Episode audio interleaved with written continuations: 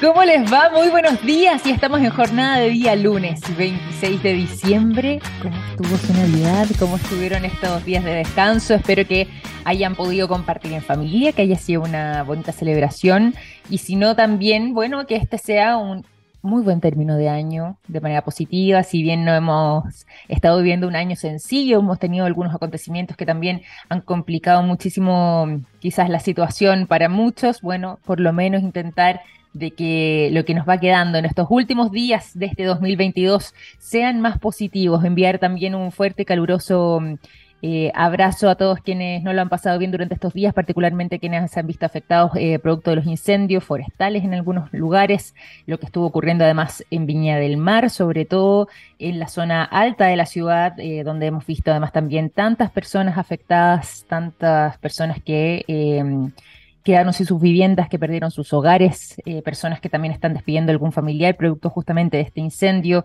o algún ser querido. Eh, ha sido una verdadera tragedia además también para mm, este cierre de año, eh, así que enviar un abrazo cariñoso y también a quienes lo están pasando mal, ahora en particular en Chihuayante, en Concepción, donde también se están viendo afectados de momento por un fuerte incendio que está aquejando la zona, que si bien está siendo controlado y que eh, de todas formas ya mm, eh, al parecer tendría prontamente una extinción completa, de todas maneras a quienes están preocupados, por supuesto también por sus familiares, por sus hogares, por sus mascotas y por supuesto por intentar resguardar eh, lo que tienen. Así que eh, no ha sido un cierre de año sencillo, pero de todas maneras también es un cierre de año donde ha estado aconteciendo muchísimas noticias, muchísimas novedades y por lo mismo es que vamos a tener un programa enfocado en precisamente estos temas vinculados en este caso a la ciencia, la tecnología, la innovación. Vamos a estar conversando durante el día de hoy sobre neurociencia.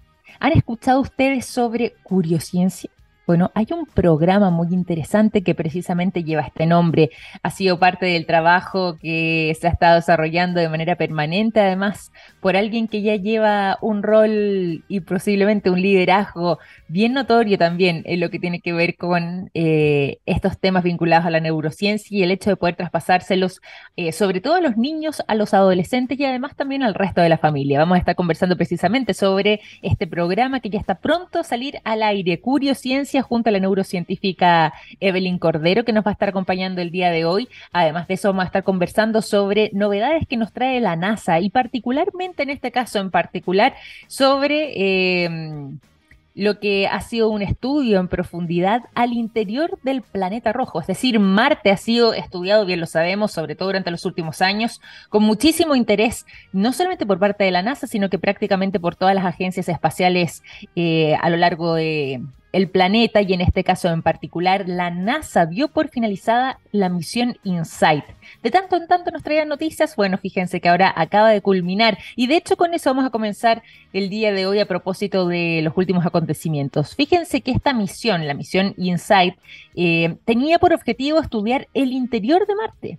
Todo esto contemplando posibilidades de vida, contemplando además la posibilidad de encontrar agua debajo de la superficie, agua que pudiera estar incluso en estado líquido y no solamente en un estado gaseoso o bien sólido a través de los hielos que podrían estar debajo de las capas superficiales del planeta rojo. Y finalmente, todo lo que ha sido esta investigación, pensando incluso que en el futuro los seres humanos pudiéramos asentarnos precisamente en nuestro vecino eh, cósmico como es Marte, finalmente ya llega a su fin. Es una misión que comenzó en el año 2018 que se extendió prácticamente por cuatro años y medio y que ya finalmente, hace algunos días atrás, em, culminó su trabajo en lo que vendrían siendo además el envío de señales, el envío de imágenes y por supuesto además el monitoreo permanente para mm, este trabajo inédito, eh, único, que ha sido entonces desarrollado por la NASA a través de esta misión, la misión InSight. Todo esto además después de detectar cerca de 1.300 maremotos e impactos de meteoritos que se pudieron ir generando con los años en Marte y que fueron sondeados y monitoreados, ya sea algunos históricos o también algunos que fueron ocurriendo en vivo y en directo mientras la NASA iba desarrollando este trabajo eh, a través de este verdadero laboratorio de propulsión que desarrolló la NASA y con el cual... Eh, si bien los controladores de la misión, por medio justamente de este laboratorio, intentaron establecer un contacto en dos oportunidades consecutivas, no necesariamente eso estuvo funcionando tan eh, positivamente como ellos lo esperaban. De todas maneras, aún así funcionaba y aquí la tecnología hizo lo suyo con baterías solares de la nave espacial que se había quedado sin energía en su momento y que por lo mismo tuvo que cortar sus transmisiones un poquito antes de lo esperado, ya para el día 15 de diciembre. Pero el aterrizaje que, si bien se había ocasionado, como les decía, en el año 2018, tiene entonces este término y este regreso ahora en este año 2022. La idea era que culminara justo eh, para el 2023, estuvieran estos cinco años de funcionamiento. Bueno, fue un poquitito antes el cierre de la misión, pero de todas maneras, en todo lo que tuvo que ver con las actividades científicas que durante dos años específicos estuvieron desarrollando, sin contar por supuesto los viajes, superó por supuesto que con creces no solamente la vida útil que se había proyectado, sino que además también eh, las expectativas respecto a los resultados que ahí se podían haber encontrado. Hubo un conocimiento muy profundo sobre los cuerpos rocosos que conforman la superficie marciana, sumado también a eh, todo lo que tiene que ver con eh, las posibilidades de eh, sondear, como decíamos antes, movimientos sísmicos, sondear además todo lo que tiene que ver con no solamente la superficie, sino que las capas más profundas del suelo marciano y por supuesto además lo que tiene que ver con las temperaturas. Muy importante aquello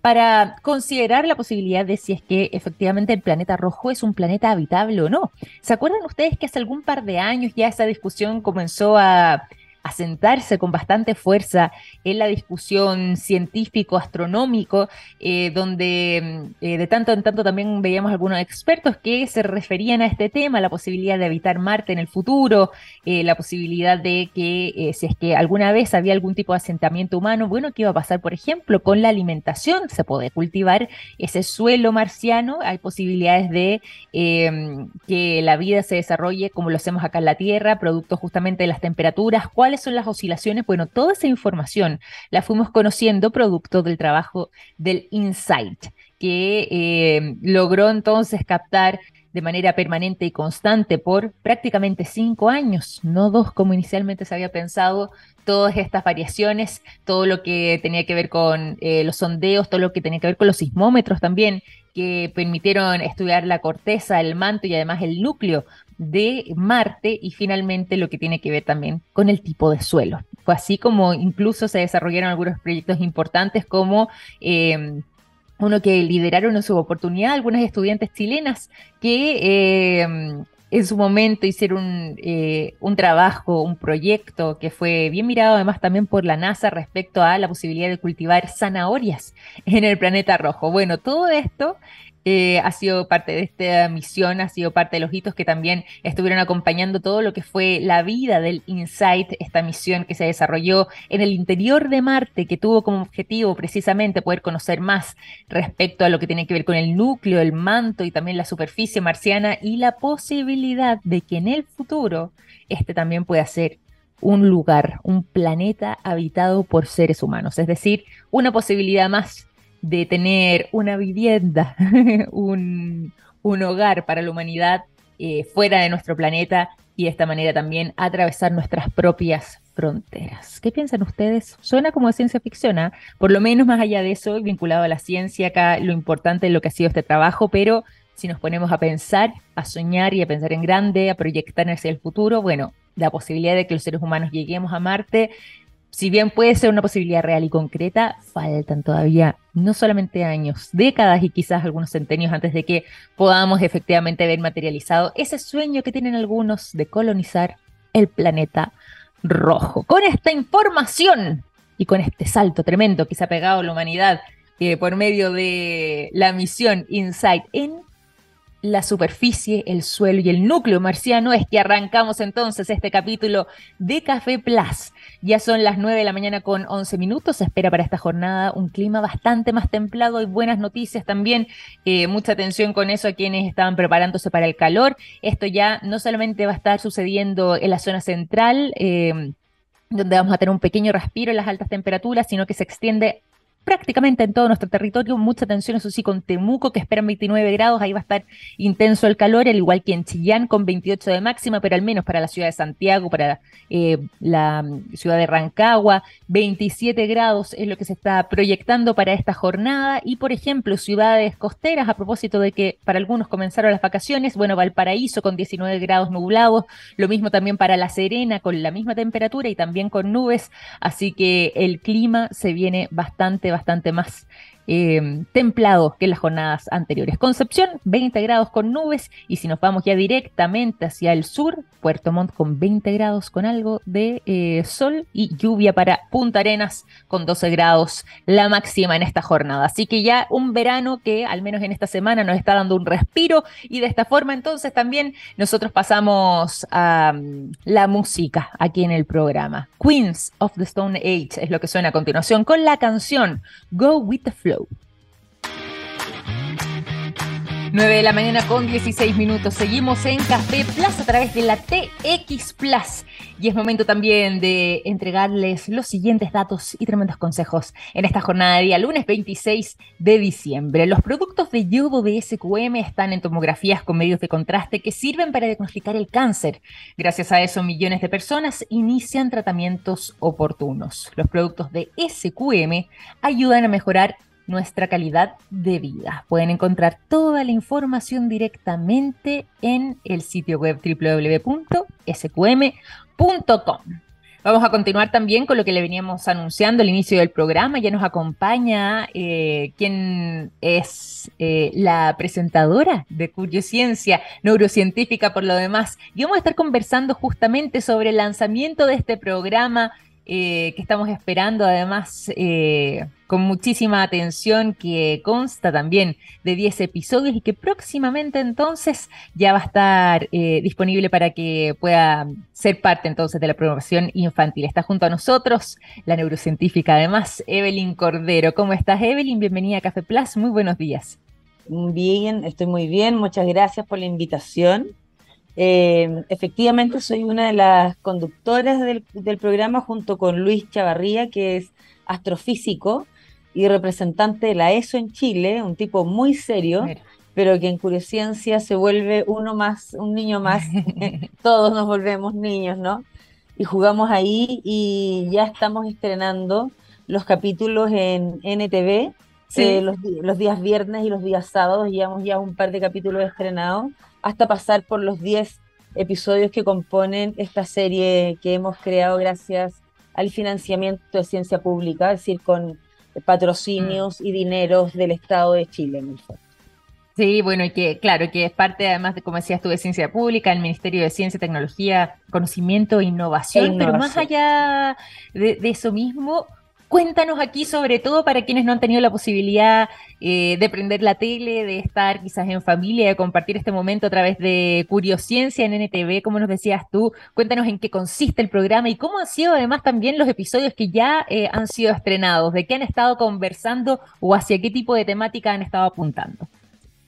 Curiosciencia, como el nombre lo dice, es un programa que trata de explotar de alguna manera la curiosidad de los niños y las niñas y ponerlos a ellos al centro de, lo que va ocurriendo eh, en cada uno de los capítulos. De hecho, los capítulos surgen a propósito de un focus group que nosotros hicimos con una gran cantidad de niños y niñas, preguntándoles qué cosas a ellos les llamaba la, atención, qué cosas les producían curiosidad.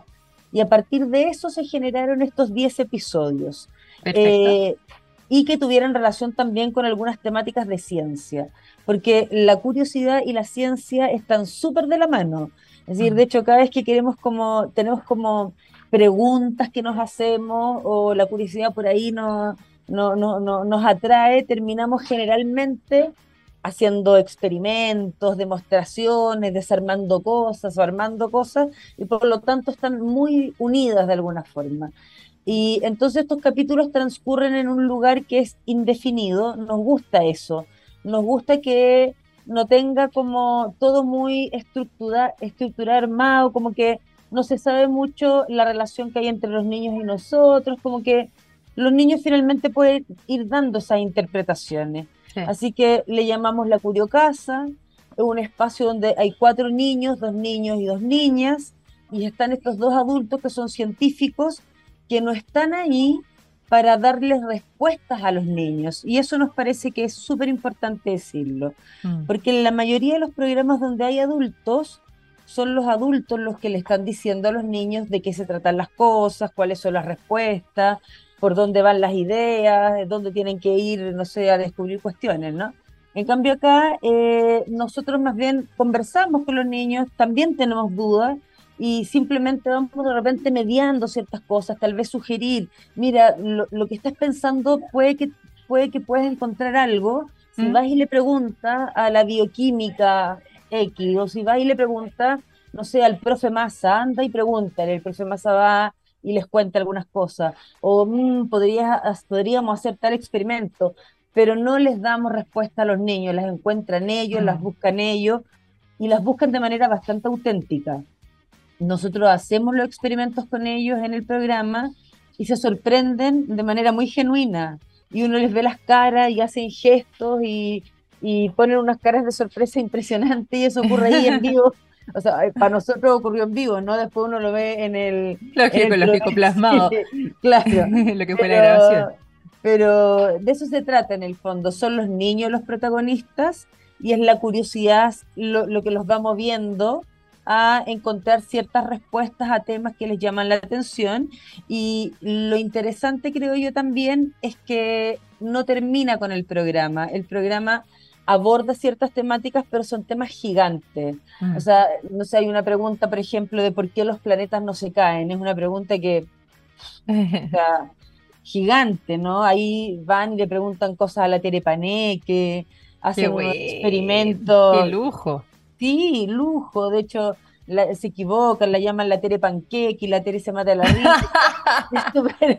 es súper divertido y, están todos todos los adultos que estamos ahí estamos súper dispuestos a jugar con ellos. Eh, pero es un, es un, es, un tema gigantesco, entonces lo que hay después es que nosotros tenemos una página web y en la página web elaboramos fichas de profundización y ahí nos metemos más, profundizamos un poquito más, les sugerimos libros, hay algunos libros que se pueden descargar de manera gratuita porque fueron hechos también con fondos públicos. Perfecto. Entonces, hay la posibilidad de seguir indagando y que tanto mamás, papás, cuidadores o profesores y profesores o los mismos niños de manera autónoma puedan profundizar en los temas de cada uno de los capítulos. No, qué fantástico además porque eh, como decías tú, es en el momento mismo como ustedes también se deslumbran con los resultados de lo que van llegando los niños y que si bien está vinculado, podríamos decir, a este eh, club de ciencia, ¿cierto? Con estos niños que están de protagonistas, acompañados además también por ustedes, finalmente puede ser una instancia eh, muy entretenida también para poder replicar, sobre todo a nivel familiar o incluso también con las comunidades, con los mismos colegios, bueno, ahora están de vacaciones, ¿cierto? O los mismos profesores el día de mañana, pero con los padres, con los abuelos, ahora además que en este periodo de vacaciones puede también ser una, una buena instancia para, para poder eh, no solamente conversar, sino que incluso eh, llevar más allá la curiosidad por la ciencia y de alguna manera u otra eh, comenzar a adentrarse y encontrar respuestas. Yo ahí quería preguntarte precisamente por este enfoque en lo que tiene que ver justamente con la puesta en práctica. Si hay algo en lo que uno muchas veces vincula a la ciencia, tiene que ver con la experimentación y más aún cuando estamos hablando de personas que están en los primeros años de vida, donde justamente el explorar, el conocer, eh, el experimentar es parte de eh, el conocimiento y que quizás de adulto de repente lo vamos perdiendo un poco, ese gusto, ese apetito por, por conocer más eh, y lo que tiene que ver con la experimentación en sí misma. ¿Cómo es que precisamente este tema, lo que tiene que ver con eh, el poner en práctica, con el experimentar, con el tener eh, experiencias sensoriales, con el poder eh, ser testigo de los procesos, contribuye en este caso no solamente a hacer un buen desarrollo del programa, sino que además mm. también en el crecimiento y en el conocimiento de quienes lo abordan, en este caso los niños. Sí, mira, hay, pusiste varios temas sobre la mesa. El primero, que voy a abordar es el que tiene que ver con, con esta cosa más innata, más como biológicamente primaria, que tiene que ver con la curiosidad. Nosotros tenemos un sentido innato de la curiosidad, nacemos con eso. De hecho, eh, es evolutivo, nos permite sobrevivir. Así como tenemos un sentido biológicamente innato por, por alimentarnos, por el sexo, por el abrigo, por el, mm. por, el, por el agua, digamos, la curiosidad también es así. Está en nosotros ahí eh, y por razones evolutivas, es decir, si nosotros no, no tuviéramos ese, ese, impulso por aprender, probablemente nos habríamos extinguido porque hay una gran cantidad de cosas que si no aprendemos, digamos, no mm. nos permiten la supervivencia. El tema es que nosotros, eh, el, aprender, digamos, las cosas que tenemos que aprender, algunas se llaman biológicamente primarias, que se aprenden de manera casi espontánea. Nunca es espontáneo, siempre necesitamos del otro.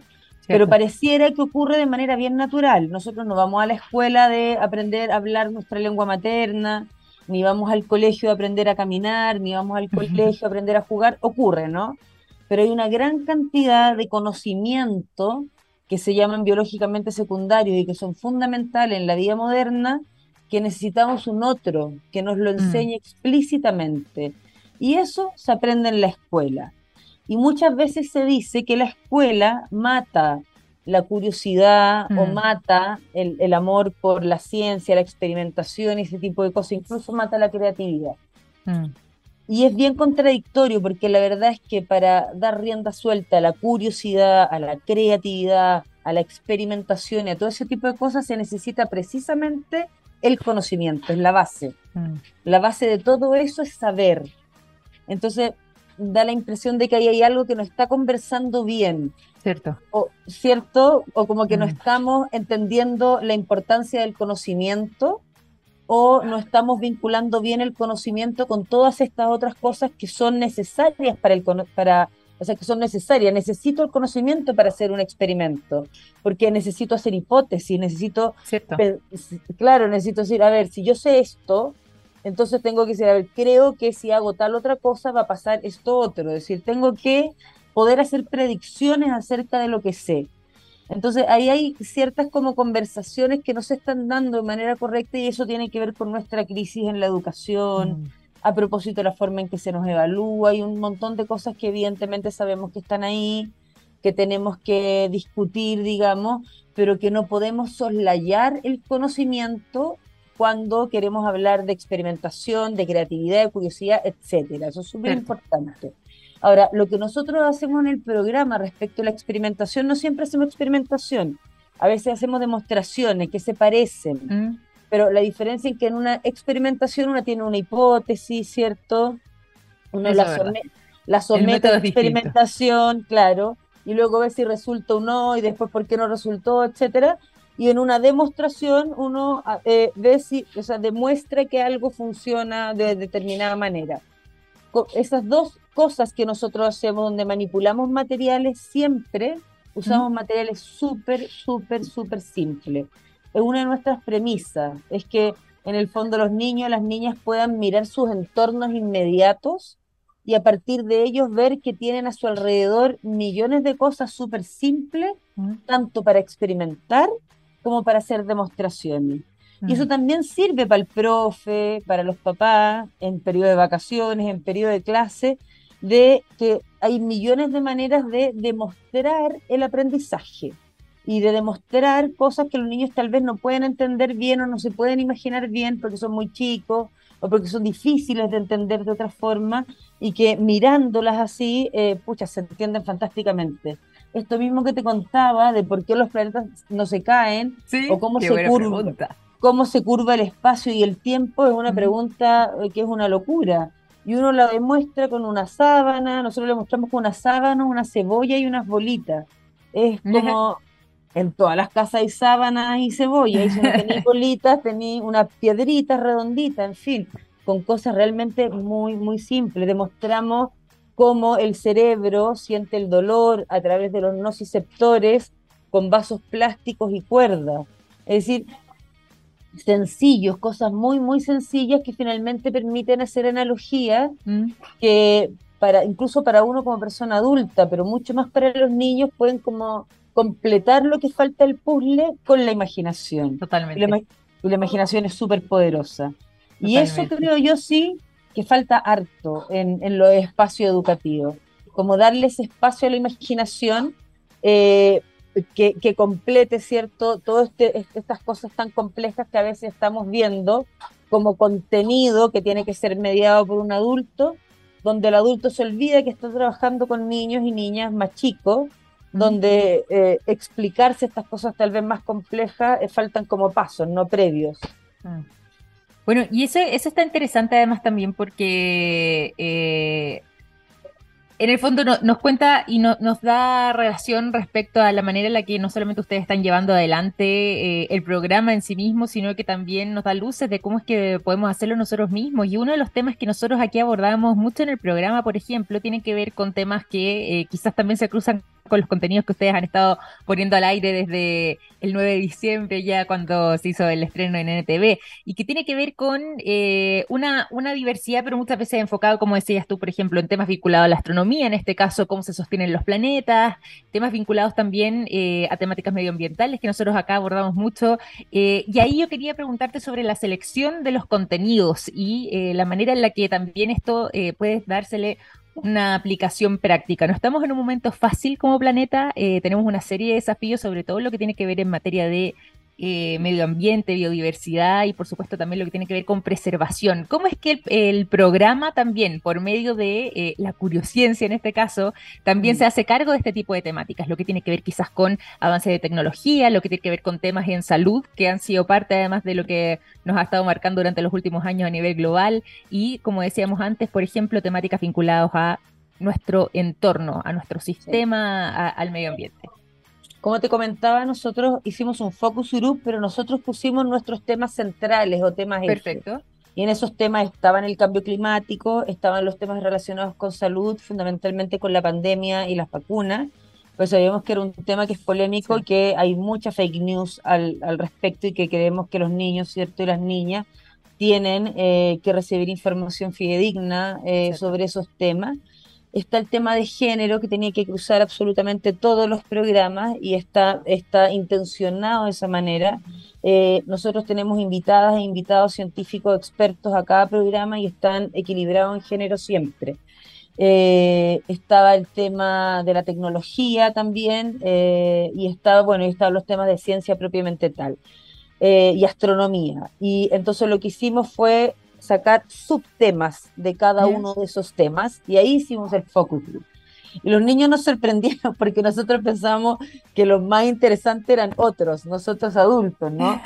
claro. Dice, oye, este va a ganar, este a mí me encanta. Y no, hay nada que ver. O sea, ellos cogieron temas completamente distintos. ¿En qué tuvo esa sorpresa? ¿Qué era lo que creían ustedes que podía ser como uno de los temas que a ellos más les interesaran y donde ustedes dijeron, va, mira, y se fueron por este lado? Ya, no me acuerdo tanto que fuese como ya casi dos años esto, ¿no? Cuando ah, proyecto, pero me acuerdo de uno, no sé, matemática, nosotros eh, eh, había uno como de que cómo, cómo nacen las matemáticas. Me acuerdo que había uno que decía, oye, ese tema la va a romper, y no, ni les interesó el cómo nacen las matemáticas. Le interesó otra cosa de las matemáticas, que de hecho pareció que era la relación con la matemática y la creatividad. Perfecto. hicimos un programa de matemática, música y creatividad, y ahí apareció ese de matemática pero nosotros, para nosotros era como nace la clase matemática, era como, wow, qué interesante. No, no, no, no pasó nada, no fue interesante para ellos. pero, pero lo hicimos de esa manera. Eh, nosotros eh, eh, teníamos unos temas que creíamos que, que, tenían que estar, y a partir de eso mm. salieron subtemas y después vino el focus group con los niños de este programa está pensado en un grupo etario de 8 a 12 años, lo que Perfecto un tremendo desafío porque implica dos ciclos de enseñanza eh, pensando en la escuela. Sí, pues, tal cual. Eh, claro, que es segundo ciclo, es eh, parte del primer ciclo básico y segundo ciclo básico, que es tercero, cuarto básico, quinto y sexto básico, que tienen objetivos diferentes, contenidos diferentes, etcétera. Se pegan de repente saltos bien grandes. Entonces, para hacer lo que te decía de las fichas de profundización, que eso sí está más vinculado al currículum. El programa no está vinculado al currículum necesariamente. El programa, eh, el programa habla del tema y se enfoca en el tema pensando en este grupo etario, en los niños, en el lenguaje que ellos utilizan, en ser divertido, en usar humor, en hablar con científicos, etcétera. La ficha de profundización, esa sí va y mira el objetivo de aprendizaje del curso, bla, bla, bla. Esa tiene ese objetivo que ojalá lo usen luego en el colegio, como que entregarle algún insumo a los profes o también a los padres eh, eventualmente.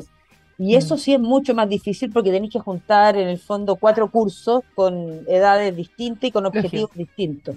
Pero se pudo, de todas maneras lo logramos y se hizo igual porque los temas son amplios, interesantes y además aparecen en el currículum, solo que van eh, profundizándose de manera diferente, o sea, van en cada curso se profundiza un poquito más. Así que, no, estuvo bien igual. y, con, la sorpresa más encima, además, también en, los temas que, más le interesaban a los, niños. Para que se va sumando a nuestra sintonía, les cuento que estamos conversando durante esta mañana junto a Evelyn Cordero, ella es neurocientífica, presentadora además del programa Curiosciencia, que ya está al aire desde hace poquito, ¿ah? desde mm, eh, el día para ser precisa, 10 perdón, 9 de diciembre, a las 17 horas, ahí sí comenzó entonces la emisión del primer capítulo de esta serie de 10 episodios en total que tendrá este programa Curiosciencia. Los pueden eh, ver, por supuesto, además los días viernes, eh, estar muy atentos porque además también eh, permanentemente se están subiendo informaciones y mm, eh, todo lo que tiene que ver con los datos propios del programa a través de sus redes sociales o directamente a través del sitio www.curiosciencia.cl. Y bueno, y Evelyn aquí nos ha estado contando parte de lo que ha sido además el trabajo que han desarrollado en estos dos años para conocer también en profundidad las temáticas que eh, más le interesan en este caso a los niños. Ahí nos contó que hubo varias sorpresas en lo que ha tenido que ver también con la manera en la que se está desarrollando cada capítulo y por supuesto lo que tiene que ver con, por supuesto, fomentar la curiosidad y en este caso eh, el gusto y el apetito por el conocer, por el saber a través de la ciencia. Y hoy quería pedirte también, Evelyn, si es que nos puedes volver a recordar las coordenadas, dónde podemos encontrarlos. Son 10 episodios, hasta cuánto entonces van a estar eh, en sintonía y entréganos todos los detalles también para poder acompañarlos en, en lo que tenga que ver con estas emisiones. Ok, mira, se están transmitiendo por TV abierta, lo que también para nosotros es es maravilloso porque la internet no llega a todas partes y NTV llega a lugares donde ni siquiera otro tipo de televisión llega, así que es maravilloso que lo estén transmitiendo por NTV y eso ocurre los viernes y los sábados a las 5 de la tarde. Ya van dos capítulos, por lo tanto quedan varios, eh, todos los viernes, todos los sábados a las 5 de la tarde. Pero además están también en TVN, en TVN Play. En Perfecto. En TVN Play uno los puede encontrar, ¿cierto? Y ver, eh, pero a veces esa búsqueda puede ser engorrosa. Entonces ustedes pueden, pueden ir a www.curiosciencia.cl, que es nuestra página web, curiosciencia.cl, y ahí están todos los capítulos ordenados eh, del 1 al 10, porque ya se pueden ver de manera digital, y además está la biografía de cuáles son los científicos invitados, una pequeña reseña de qué se trata cada capítulo y ahí se pueden descargar también estas fichas de las que te hablaba de profundización que se descargan gratuitamente en formato PDF, y ahí está todo organizado en la página web. Maravilloso. si, uno, no lo puede ver por TV abierta, lo puede ir a buscar a curiosciencia.cl y los mira ahí los, y descarga el material que viene acompañando cada uno de los episodios. Oye, qué lujo además poder contar también con eh, no solamente lo que tenga que ver con el programa en sí, sino que y el contenido, sino que además también con el hecho de poder acompañar con todo lo que tiene que ver con estos materiales, con todo lo que tiene que ver además también con esta posibilidad de profundizar en los contenidos en una gran instancia, así que eh, un tremendo trabajo en el que ya estamos viendo los resultados de lo que ha sido quizás estos dos años, ¿cierto? Desde que comenzaron con la idea de Curiosciencia. Me imagino, me imagino que así es, pero finalmente se traduce todo esto eh, en este programa que ya está al aire Ciencia y además también con eh, esta posibilidad de eh, acompañar, de conocer y de profundizar en todo lo que tiene que ver con el apetito, el gusto y el amor por la ciencia, que nosotros además aquí como radio valoramos tanto también. Quería agradecerte por lo mismo, Evelyn, por esta conversación, por contarnos además del programa y desearles todo el éxito para eh, lo que va quedando, los ocho capítulos que faltan por estrenarse y que por lo demás también nos van a estar acompañando además eh, a lo largo del verano. Estaba haciendo el cálculo para enero y febrero. Hay buenas vacaciones también con, neuro, eh, con perdón, Curiosciencia. Quisiera también agradecer al equipo, a Tatiana Lorca, que es la directora del programa, a Luis Chavarría, que es científico, mm. asesor, junto conmigo el programa y conductor, a Manuel Poblete, Fundación Arrebol, que también fue parte de la producción, y por supuesto nuestro, nosotros le decimos Purio Niños, me parece, que son Carmen, Emilia, Clemente y Gaspar, que son maravillosos y que hicieron un trabajo fantástico sin ser actores, eh, se la jugaron nuestros niños en el programa, así que también agradecerles a ellos. Maravillosa, más tremendo equipo también y destacar ahí el trabajo que han estado desarrollando. Te agradezco muchísimo por esta conversación, muchísimo éxito para lo que va quedando y de verdad que un gusto y un placer poder conversar contigo durante esta Muchas gracias Victoria, que estés muy bien. Un gran abrazo. Gracias, chao. Gracias. Evelyn Cordero, neurocientífica, presentadora, además de Curiosciencia, entregándonos todos los detalles. No se vayan a perder el programa, ya lo saben, eh, los episodios de estreno los días viernes a las 5 de la tarde y también pueden encontrar el material y la información directamente en el sitio web curiosciencia.cl. Nosotros vamos a continuar acá en Café Plus, nos vamos a ir a la música y los quiero dejar con el sonido de Stereophonics, la canción con Dakota, aquí que sonaba recién en nuestro programa. Y nos vamos también eh, a las informaciones y además también a la entrega de buenos datos a esta hora de la mañana. Hay productos que nos han acompañado toda la vida, como el yodo, presente en el área de la salud, el nitrato de potasio en la industria de la alimentación, las sales solares en energías limpias y el litio en la electromovilidad. Los productos de SQM ayudan a mejorar nuestra calidad de vida. Puedes encontrar toda la información en el sitio web sqm.com. Y nos vamos también ahora, ya que estamos en esta última semana, hay algunas personas que dicen, no sé si ustedes compartirán ahí la opinión, pero de que esta semana en particular, la última semana de diciembre, es posiblemente la semana menos productiva del año uno se pone a hacer recuentos, evaluaciones, eh, está todavía entre fiestas, así que el espíritu está un poco distraído quizás con otro tipo de temáticas, pero sobre todo también es una semana donde uno empieza a proyectar para lo que se viene en este año 2023. Y la ciencia no ha querido quedarse ajena a esta conversación.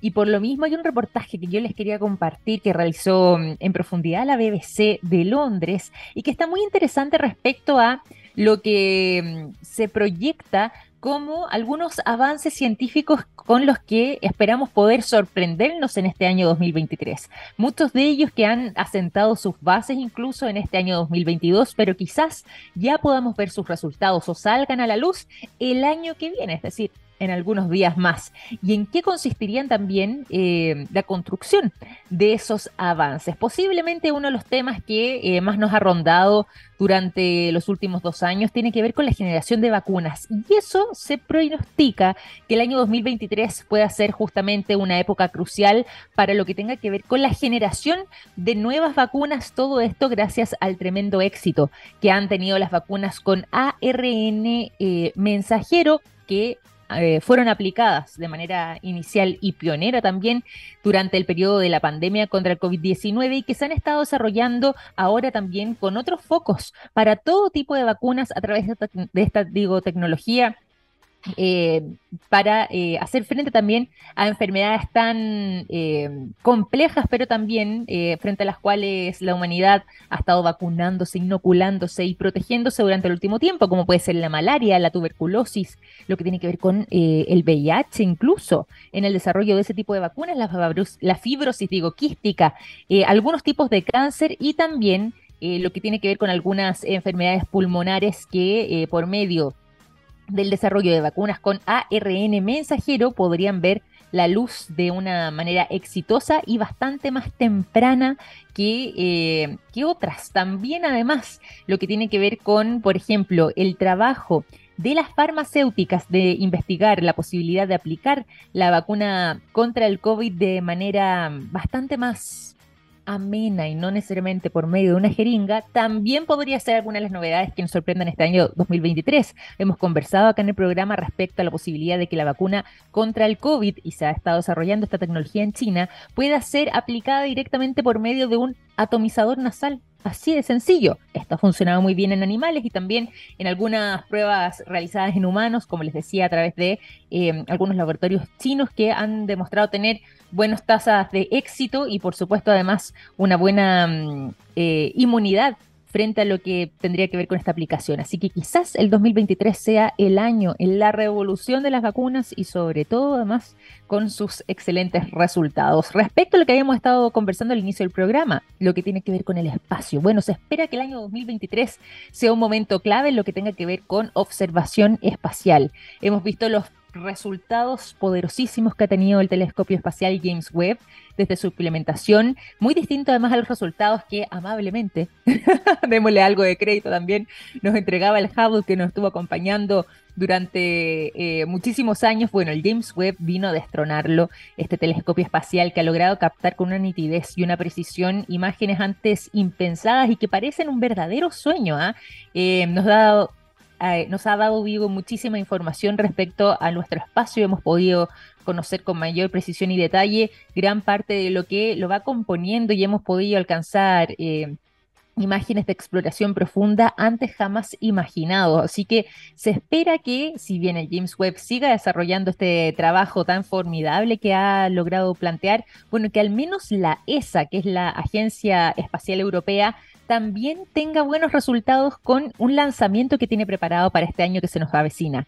El telescopio Euclid, que posiblemente ya esté entrando prontamente en la órbita solar por al menos un periodo de seis años para poder crear un mapa en 3D del universo. Todo esto por medio de este lanzamiento que está pronosticado entonces para el año que viene. Y además también, a propósito de nuestro país, que eh, el telescopio Vera C. Rubin, que está justamente ubicado en Chile y que cuenta con una cámara que tiene un poder de detección de cerca de 3 mil millones de píxeles, imagínense uno que se pone contento con los píxeles de la cámara del teléfono celular, 3 mil millones de píxeles tiene este telescopio, ya esté listo entonces también para que en julio del año 2023 pueda implementarse y captar entonces con mayor precisión que nunca y con mayor nivel de detalle por medio de un telescopio imágenes eh, y observaciones inéditas para nuestro planeta y con información que el mundo de la astronomía y la ciencia, por supuesto, van a apreciar muchísimo. Así que interesante el 2023 también en materia astronómica. Lo que tiene que ver con misiones a la Luna, bueno, lo hemos conversado también. Próximamente se va a estar generando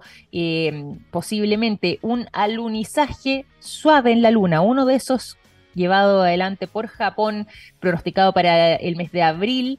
Eh, en conjunto además con un trabajo que han realizado con India, que también busca precisamente eh, poder alunizar suavemente, eh, posiblemente a mediados del año 2023 en el caso de India, y también lo que tiene que ver, por supuesto, con la misión espacial que ha estado planeando la NASA a través del programa Artemis. Ya hemos visto los buenos resultados que obtuvo la cápsula Orión y posiblemente, esto sin personas todavía a bordo, pero posiblemente entonces ya próximamente este viaje, donde se contempla un equipo de cuatro astronautas, una de ellas además mujer, puedan visitar la Luna próximamente. Además de eso, no se descarta de parte de Elon Musk a través de su empresa SpaceX que próximamente también estemos anunciando primeros vuelos civiles a la luna.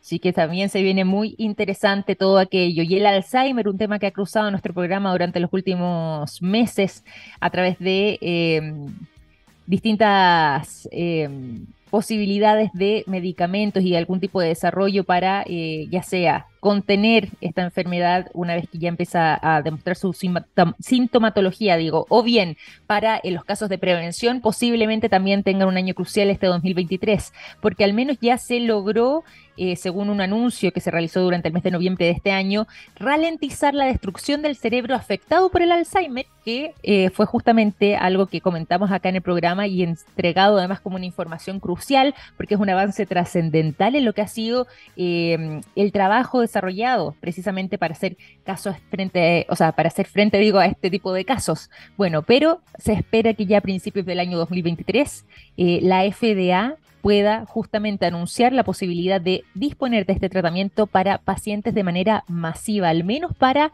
eh, los pacientes que ya han estado demostrando los primeros signos o las primeras etapas de la enfermedad. Así que ahí también habrían excelentes noticias y son justamente parte de los avances científicos que estamos esperando con ansias para este 2023 que se nos avecina. Ya son las 9.54. Nosotros somos rockeros, nos gusta la buena música y por lo mismo el sonido de The Struts es lo que suena aquí en Café Plus con la canción One Night Only, que además nos servirá como telón de fondo para ir despidiendo este capítulo del día de hoy. Les quiero agradecer por su sintonía, por habernos acompañado en este programa y ya mañana nos reencontramos a las 9 de la mañana en punto con más Café Plus. Sigan a través de la TX Plus porque ya comienza nuestro planeta junto a Marcelo Lajos. Un gran abrazo, que tengan un excelente lunes. Chao, chao.